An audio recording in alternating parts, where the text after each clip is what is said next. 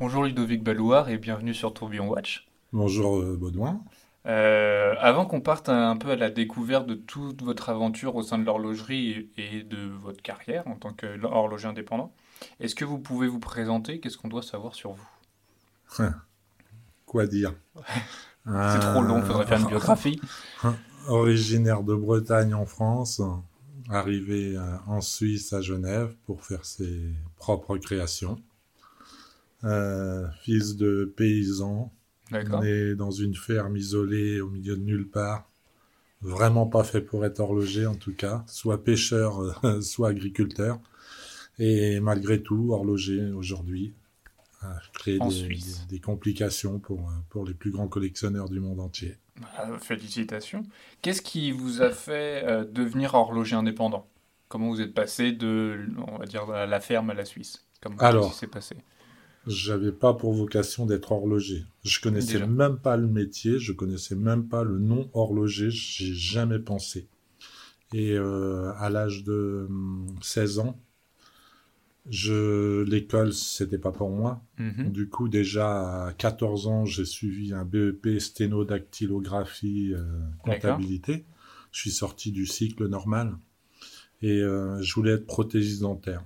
D'accord. Je j'adore l'aéromodélisme depuis tout petit, donc j'avais l'habitude de travailler sur des choses extrêmement petites et minutieuses.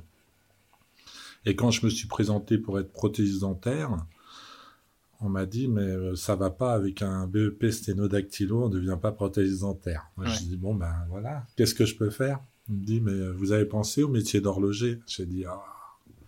Qu'est-ce que Quand on m'a dit le mot, ça a été instantané. J'ai su que dans ma vie, je ne pouvais rien faire d'autre que l'horlogerie et que je voulais être horloger. J'ai dit magnifique, vous avez mis le doigt sur le, le bon mot, je veux être horloger. Je me suis présenté à l'école d'horlogerie de Rennes, en Bretagne, où ils, ont, ils accueillaient 13 élèves par année, avec environ 200 demandes. Ah oui, d'accord, oui, quand même. Donc, euh, les chances étaient quand même euh, petites. Je suis allé à l'école et puis ils m'ont dit, écoutez, euh, comme pour prothèse dentaire, vous n'avez pas le niveau requis pour, pour qu'on vous accepte. Et on est vraiment désolé pour vous. J'avais 16 ans, je suis reparti en pleurant de, de l'école. Et une semaine plus tard, j'ai pris euh, sous mon bras une petite maquette de bateau que j'avais fait moi-même à la maison avec des voiles, des haubans et tout. Je suis retourné à l'école avec cette maquette. Je suis rentré dans la classe, j'ai vu le professeur principal. Je lui ai dit, voyez, je peux faire ça. Mon rêve, c'est d'être horloger. Je veux être horloger. Je veux rien faire d'autre dans ma vie. Il faut trouver une solution. Et il m'a dit, bon, il y a de la motivation quand même, on va en discuter.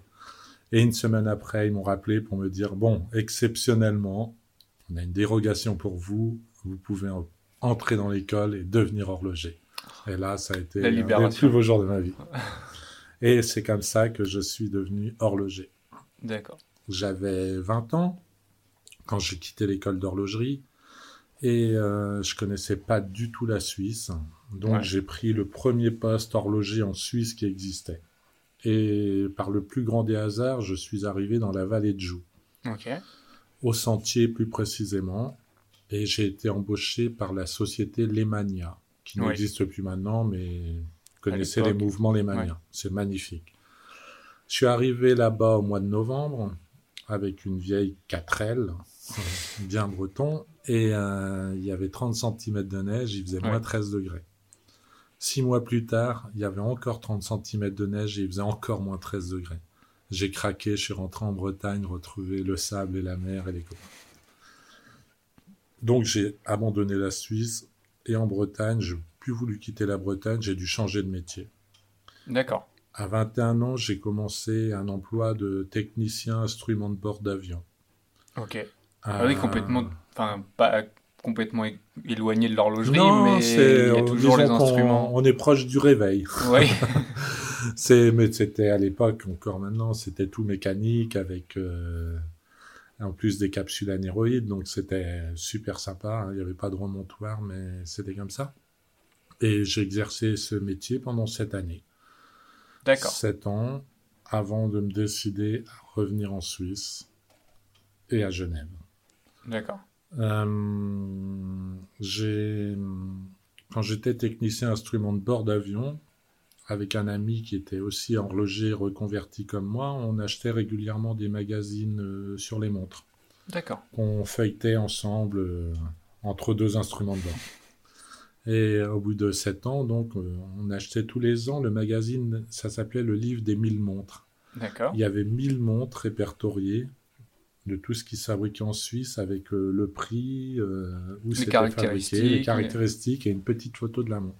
Et j'ai dit à mon copain à ce moment-là, je lui ai dit, écoute, on va feuilleter le livre et j'écris là où il y a la montre la plus chère du livre. Et c'était une Franck Muller euh, full certi baguette, diamant et tout ça. J'ai envoyé la lettre et 48 heures après, ils m'ont répondu tout de suite en me disant venez le plus vite possible. Ah, d'accord. Donc, euh, ça a été du rapide. Et la, la décision a été prise à ce moment-là de retourner en Suisse, mais à Genève, que je connaissais pas et que j'ai aimé euh, tout de suite. Ouais. Avec euh, son lac, euh, sa ville et puis beaucoup moins de neige que, que dans la vallée. Que dans la vallée C'était plus à mon, à mon goût. Là, j'ai été horloger pendant trois années pour euh, Frank Muller. D'accord. et c'était pas un travail qui me plaisait vraiment. Hum, J'étais un peu déçu. J'attendais plus de l'horlogerie, plus de l'horlogerie traditionnelle et tout ça. Et après ces trois années, j'ai quitté Frank Muller pour aller travailler chez François-Paul Journe. D'accord. Où là, c'était vraiment euh, De l'horlogerie pure. L'horlogerie pure. Ouais. L'horlogerie pure avec ses propres mouvements, ses propres complications. Tout était fait euh, par François Paul, à l'ère- encore maintenant. Et euh, j'ai fait pendant trois années tous les modèles euh, courants de la, la, la série Octa, donc les Octa euh, chronographes, les Octa euh, calendrier, tout ça, tout ça. Et euh, François Paul me, me propose de faire le, le tourbillon, D'accord. ce qui était pas mal. parce que, voilà, j'étais en plus, j'avais 35 ans, et, mais j'ai refusé le tourbillon parce que c'est pas une pièce qui me parle. Pour moi, le mot tourbillon, c'est tourner en rond. D'accord. Et faire des tourbillons, il- c'est un, un mouvement de montre avec très peu de composants finalement, mais Ouais. avec beaucoup d'heures de réglage, du réglage, du réglage, du réglage. Et moi, j'ai plutôt une attirance pour les mouvements très compliqués avec beaucoup de petites pièces, beaucoup de ressorts, beaucoup de vis, beaucoup de pierres, enfin le maximum de composants à l'intérieur. D'accord. Euh, il a pas compris pourquoi j'avais refusé le tourbillon, parce que personne n'aurait refusé le tourbillon. Tout le Mm. monde rêvait d'aller faire du tourbillon. Et donc, ça lui est resté un peu en travers. Et un mois plus tard, il est revenu me voir en me disant Bon, et si je te propose de faire les grandes sonneries? Ah, Et là, il y a plus de pièces, là. un des plus beaux jours, c'est, je pense, le plus beau jour dans ma carrière d'horloger. Ce jour où il m'a proposé ça. Et euh, pendant les quatre dernières années chez lui, j'ai fait des grandes sonneries. Que Ah, des ouais. grandes sonneries. Ça doit être magnifique, ça. Là, c'était le rêve. Vraiment le rêve. Là, euh, tous les horlogers du monde entier en rêvent, sauf ceux qui ont peur. oui, c'est ça. Et en général, pour faire ce genre de complications, c'est plutôt en fin de carrière. Donc, euh, il faut Ouais. attendre d'avoir atteint les 60, euh, 60 ans pour faire cette montre. Et moi, j'ai commencé à 35 ans. Mais après 4 ans de grande sonnerie, On a fait un peu le tour, non? voilà, c'est bien, mais on, veut faire autre chose. Faire autre chose après la grande sonnerie, c'est vraiment très difficile. C'est Ouais. impossible de changer d'endroit pour aller ailleurs, parce qu'il n'y aura pas des grandes sonneries à faire. Ce sera Mm. forcément moins intéressant. La grande sonnerie, c'est vraiment le top et le summum des complications. Donc, je me suis retrouvé un peu à 39 ans, coincé avec euh, qu'est-ce que je vais faire pour les 25 années qui me restent à travailler? Ouais. Et moi, j'avais toujours dans l'esprit, depuis enfant, hein, d'être indépendant un jour. Et je pensais que là, c'était le bon moment pour prendre mon indépendance. Parfait.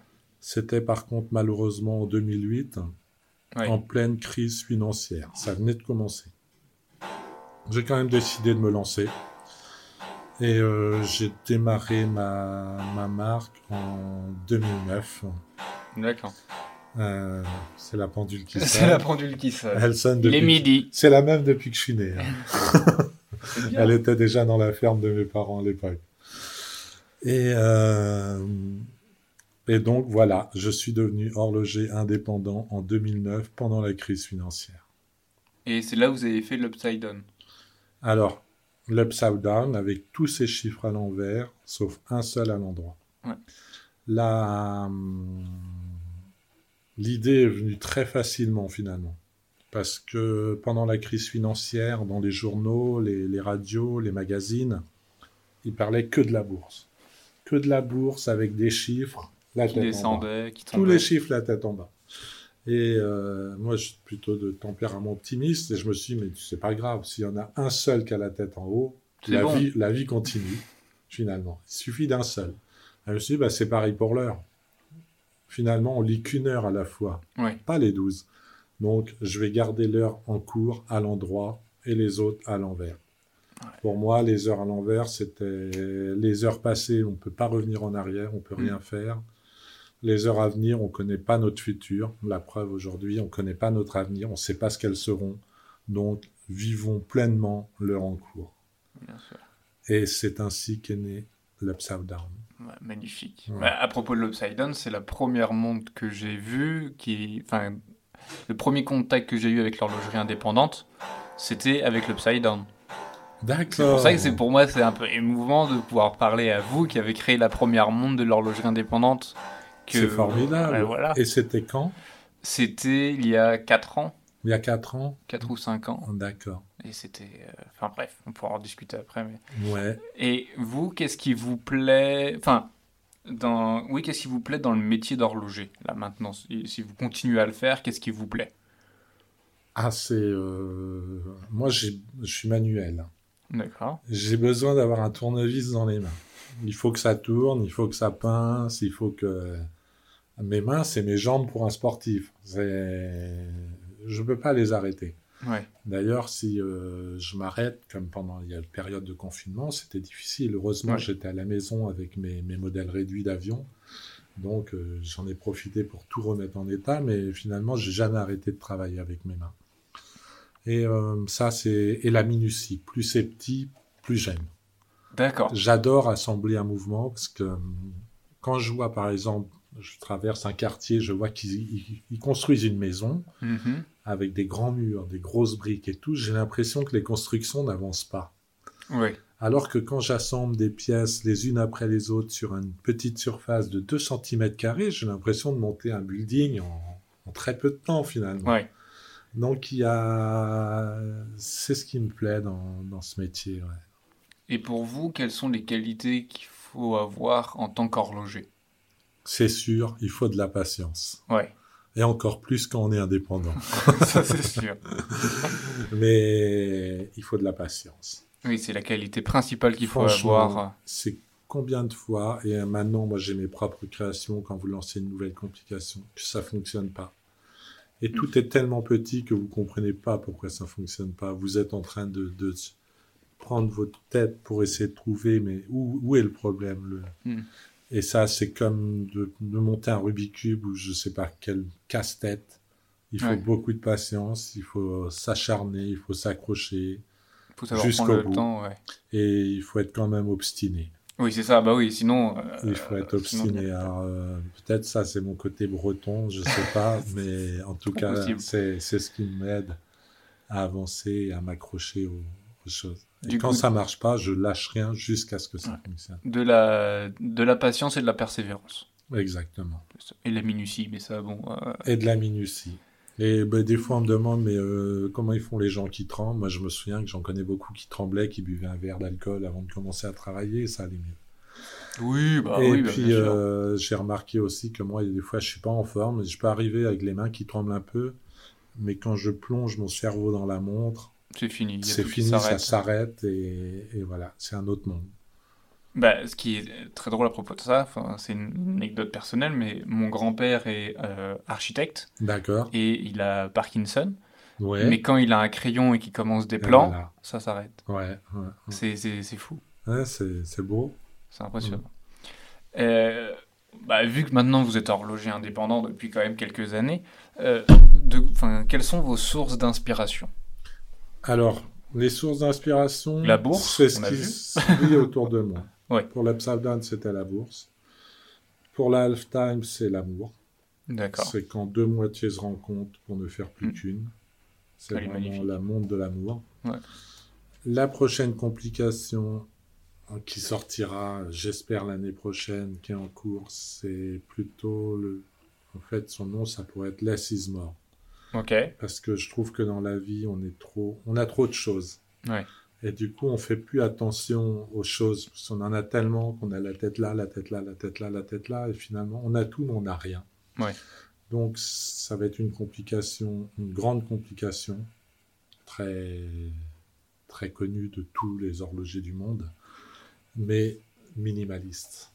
Ah, on a hâte de voir ça. Et ben voilà, elle sera. C'est toute la différence en fait. C'est vrai qu'en général, un horloger, quand il veut faire une grande complication, une complication, il fait en sorte que ça se voie sur la montre. Oui. Qu'on voie que ce soit pétant, que on- c'est un peu. Il veut montrer la preuve de sa complication par le visuel. Alors, eh ben, je vais faire tout l'inverse. Venir simplifier la chose, mais c'est souvent ce qu'il y a de plus compliqué en fait. ça. rend- Alors, ce sera simple au visuel. Ouais. Et c'est ce qui va rendre la montre encore plus compliquée que celle que les horlogers, les grands horlogers font actuellement. Ah bah écoutez, on a hâte de voir ça en tout cas. Voilà. Donc, ce sera aussi un message très philosophique, tout comme Down et tout comme la Halftime. Ouais. Pour son porteur. Et euh, quelle est l'anecdote la plus folle que vous avez pu vivre en tant qu'horloger? L'anecdote, alors, en tant qu'horloger, bon, le meilleur souvenir, comme je disais, c'était euh, le jour où François-Paul m'a demandé de faire la grande sonnerie, mais c'est pas vraiment une anecdote. Euh, la plus grande surprise de ma carrière d'horloger indépendant, c'est quand l'ancien roi de- d'Espagne m'a demandé de lui faire un upside down. Ah. Ah oui, Ça, ça- c'est une reconnaissance. euh, Voilà, voilà, c'est c'est ça. Et en anecdote, autrement proprement dit, euh, je crois qu'on va s'arrêter là. Et qu'est-ce qui, est-ce que vous avez déjà eu une rencontre qui vous a vraiment marqué Vous dites tiens, cette personne-là, je m'attendais pas à la voir, ou j'ai eu la chance de la rencontrer et euh, ça m'a marqué, ou en tout cas euh, en sortant de la rencontre, vous dites j'ai appris quelque chose. Moi, François Paul Jour. Ouais. Ça, c'est dans les horlogers contemporains, c'est la plus belle rencontre que j'ai faite. C'est là que j'ai tout appris finalement. Et c'est comme ça que j'ai pu faire et que je peux faire ce que je fais actuellement. Il vous a beaucoup apporté du coup? Tout. Tout. Énormément. Ouais. À part, bon, pas les premières bases, qui Oui. sont l'école, et puis après, j'ai eu un maître d'apprentissage qui était formidable. Et voilà. Mais il me manquait l'expérience pour faire ce que je fais actuellement. Et est-ce que euh, François Paul Journe vous a donné, vous, enfin, on avait vu au début de votre carrière. Ah, si j'ai une belle anecdote Ah, bah, à ce allez-y. sujet-là, justement, que j'ai oublié. Quand j'ai créé ma marque, François Paul Journe, qui était déjà établi depuis euh, près de 15 ans, m'a fait un cadeau quand j'ai quitté son entreprise. Je lui ai pas dit que c'était pour créer ma marque, parce que je voulais, je voulais pas en parler à personne, parce que ça porte malheur, je trouve, de dire, euh, d'avancer les projets. Donc j'ai dit, écoute, je te quitte, euh, je me mets à mon compte. J'avais dit que je me Mm. mettais à mon compte. Et on est descendu au sous-sol de la manufacture. Il m'a dit, viens avec moi, on descend au sous-sol de la manufacture. Il a pris une caisse. Il m'a dit, tiens, je te donne tous mes outils avec lesquels j'ai commencé ma propre marque. Ah oui. Ouais. Ah. Donc euh, la machine là, c'était à lui. euh, des appareils que j'ai partout, c'était à lui. C'était les outils que lui-même avait quand il a commencé sa propre marque. Ah, impressionnant, ouais. Donc ça, c'était un, beau moment. Et puis ça, c'est un gage de confiance aussi qu'il vous a donné de, C'est de un transmission, ouais. Ouais, je pense qu'il était content de ces- cette année passée avec moi. Ouais. Et on était tous les deux contents. Et, et voilà. Ah, bah, c'est magnifique. Magnifique de pouvoir vivre ça. Mais C'est vrai que pour en revenir à. Surtout qu'on peut les offrir qu'une fois. hein. Oui, c'est sûr. Donc, euh, c'est pas un horloger quand même avec une grande renommée. et C'est un cadeau d'autant plus D'autant touchant. plus fort, ouais. Ouais. Mais euh, c'est à la fois aussi un, un cadeau très simple dans le sens où bah tiens je te transmets mes outils comme euh, vous en parliez euh, bah, avec la future vo- votre future montre le coup du lacis mort c'est vraiment de la simplicité de tiens tu vas te lancer bah voilà je t'aide c'est Voilà. je te mets pas en avant je fais pas de la pub je paye pas des, des centaines de milliers de francs pour que tout le monde sache que tu vas te lancer Mhm. Mais tiens, voilà, c'est ça. euh, C'est ça. c'est ça. Et de toute façon, nous, les horlogers, on a des vieux outils la plupart du temps, hein, Oui. qui sont transmis de génération en génération, qu'on rachète nous-mêmes d'occasion, puisque les anciens outils sont finalement les meilleurs. Oui, Donc, euh, on, on peut travailler avec pas grand-chose, ouais, tout à fait. Un Ouais. tournevis, et puis une petite scie à Mhm. métaux, puis c'est bon, quoi.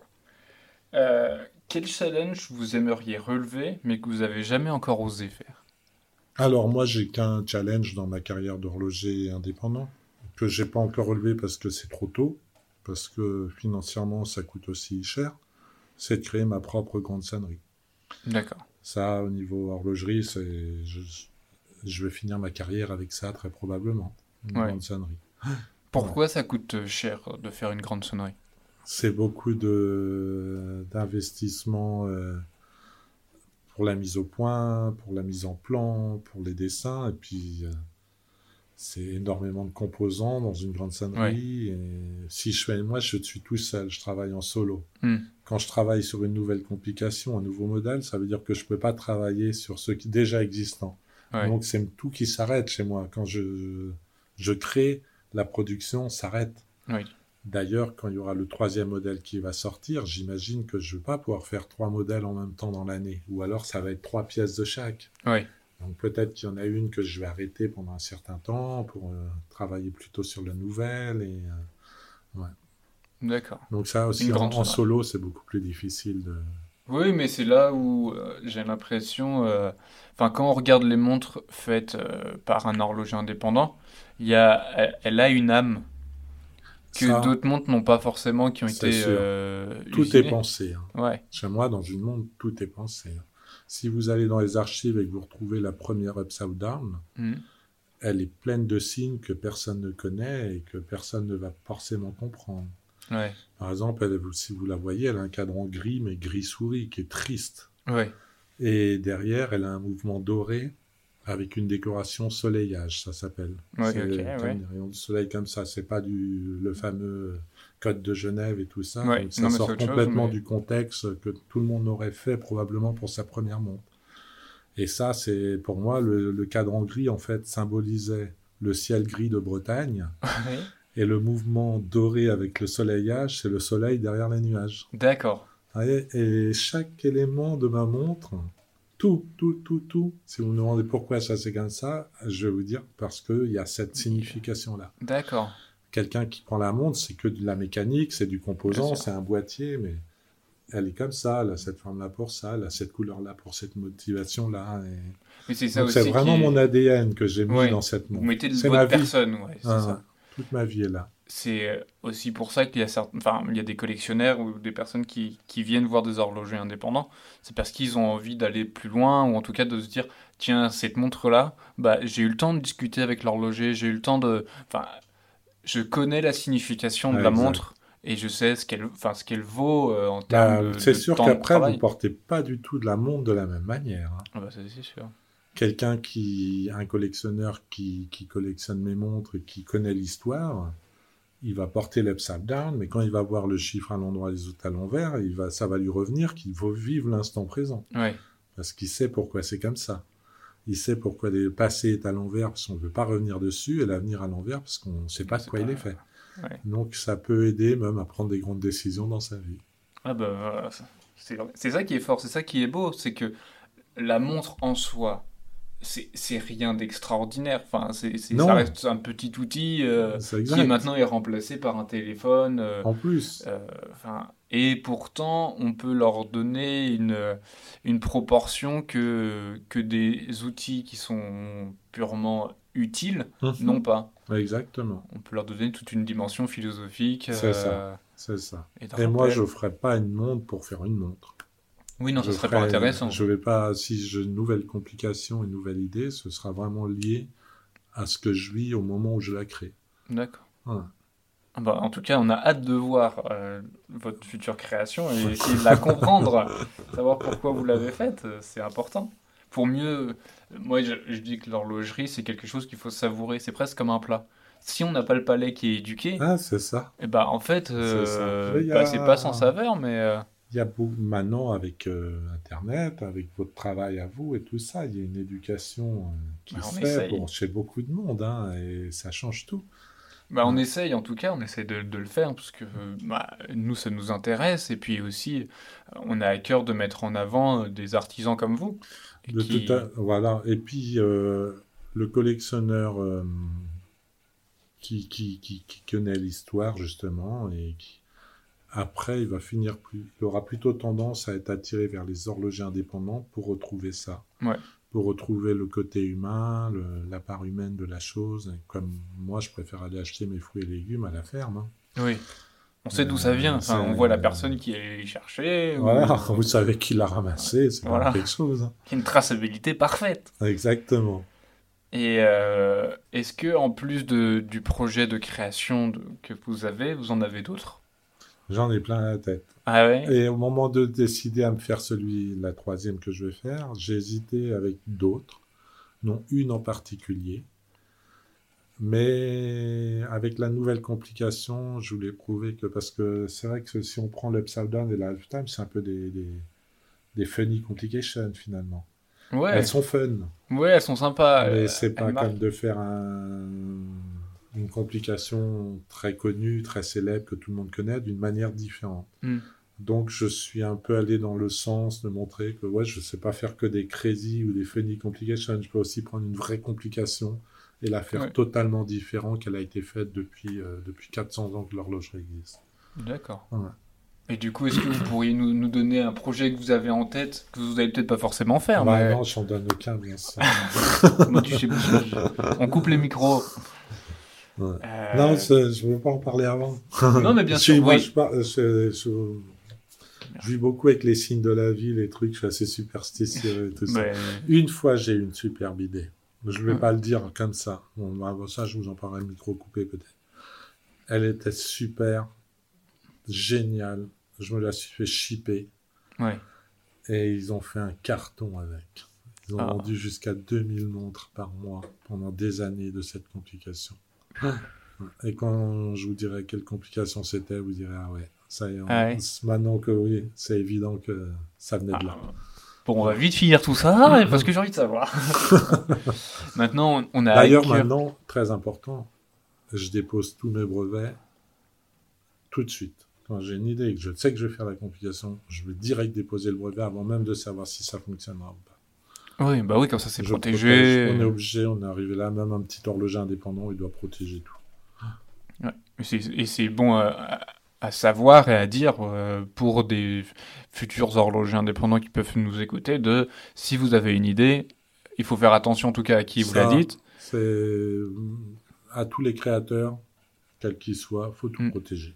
Ouais. Même son nom, tout. Euh, et on a à cœur de d'essayer de, bah, de, de- de transmettre en tout cas un peu euh, votre savoir. Euh, quel conseil vous donneriez à un jeune qui s'intéresse à l'horlogerie? S'il y avait un petit jeune qui, qui passait dans la rue et Ben, qui toque et qui j'ai fait... eu, hein, euh, il y a une ferme à côté, euh, le fils est venu chez moi, passer une semaine, Oh, comme ça, pour apprendre le, le pour voir si ça lui plaisait, en fait. ouais. Ça lui a beaucoup plu, d'ailleurs, il a fini, euh, je crois, il est chez Rolex maintenant, en microtechnique, ou je sais pas quoi. Pas horloger, mais euh, dans l'horlogerie. Mhm. C'est, si c'est son rêve, qu'il aille au bout. Oui. Euh, c'est sûr que pour des réparations, ça, il y en aura toujours, puisque c'est des montres mécaniques qui sont faites pour durer de génération en génération. Aujourd'hui, on répare même les montres qui a 100 ou 200 ans en arrière. Si aujourd'hui je devais lancer ma marque, je pense pas que je le ferais Mhm. dans la conjoncture actuelle. J'attendrai, c'est sûr, parce que c'est quand même difficile. Ok. On, on vit pas les meilleures années. hein. Ouais. Alors, c'est sûr. mais qu'il essaye d'abord avant de qu'il trouve une société qui, qui Qu'il se fasse la qu'il main. aille voir s'il peut faire un stage un jour deux jours trois pour voir si vraiment ça lui plaît ouais. Et est-ce que euh, quel conseil vous, vous auriez, enfin vous donneriez au Ludovic plus jeune? Si là il y avait Ludovic plus jeune qui rentrait dans, dans la salle, qu'est-ce que vous lui diriez? Bah, Allez, fonce. fais l'horlogerie. oui, c'est ça. je lui dirais, je, dirais d'être horloger. Et, euh, et voilà. Et je lui dirais de- d'entrée de jeu tout de suite. Mais si un jour tu as une idée, protège ça. Protège Ouais. tes idées. Protège l'idée, Voilà. fonce. Ouais, exactement. Et pour vous, et dernière question, pour vous, elle ressemblera à quoi la montre du futur? La montre du futur, pour moi, elle semblera à la montre du passé d'il y a 300 ans, 200 ans. Elle changera pas. Elle ne changera pas. ouais. Et euh, ce sera ça ou plus de montre du tout, finalement. Oui. Puisque le jour où on sera tous connectés, euh, peut-être avec une puce ou avec je sais pas quoi dans la peau, Ouais. euh, Donc, on- soit c'est quelque chose de complètement euh, euh, nouveau, soit on garde la montre telle qu'elle est maintenant et elle ne change pas. De toute façon, il y aura toujours du nouveau. Maintenant, la montre connectée d'aujourd'hui sera totalement dépassée dans 10 ans. Oui. Dans 20 ans, elle sera dans les... Dans les musées. dans les... Même pas, dans les vides-greniers, parce que Ouais. même les musées en voudront pas. Alors que les montres mécaniques créées aujourd'hui, dans 20 ans, elles seront toujours là, elles seront toujours portées et sûrement transmises en plus aux enfants et voire même aux petits-enfants. Oui. Donc euh, c'est tellement plus facile, je trouve, de, de jeter quelque chose d'électronique ou d'électrique Oui. que de jeter quelque chose de mécanique. Même si vous prenez euh, les jouets, les, les... tout ce qui est à pile, vous avez ça va Ça à la déchetterie. ouais. Puis si vous trouvez une petite voiture mécanique avec un ressort, vous pouvez pas, vous avez du mal à vous Ouais. en débarrasser. Oui, tout à fait. Ouais, donc euh, je pense que ce sera pareil pour les montres. Bah, très bien.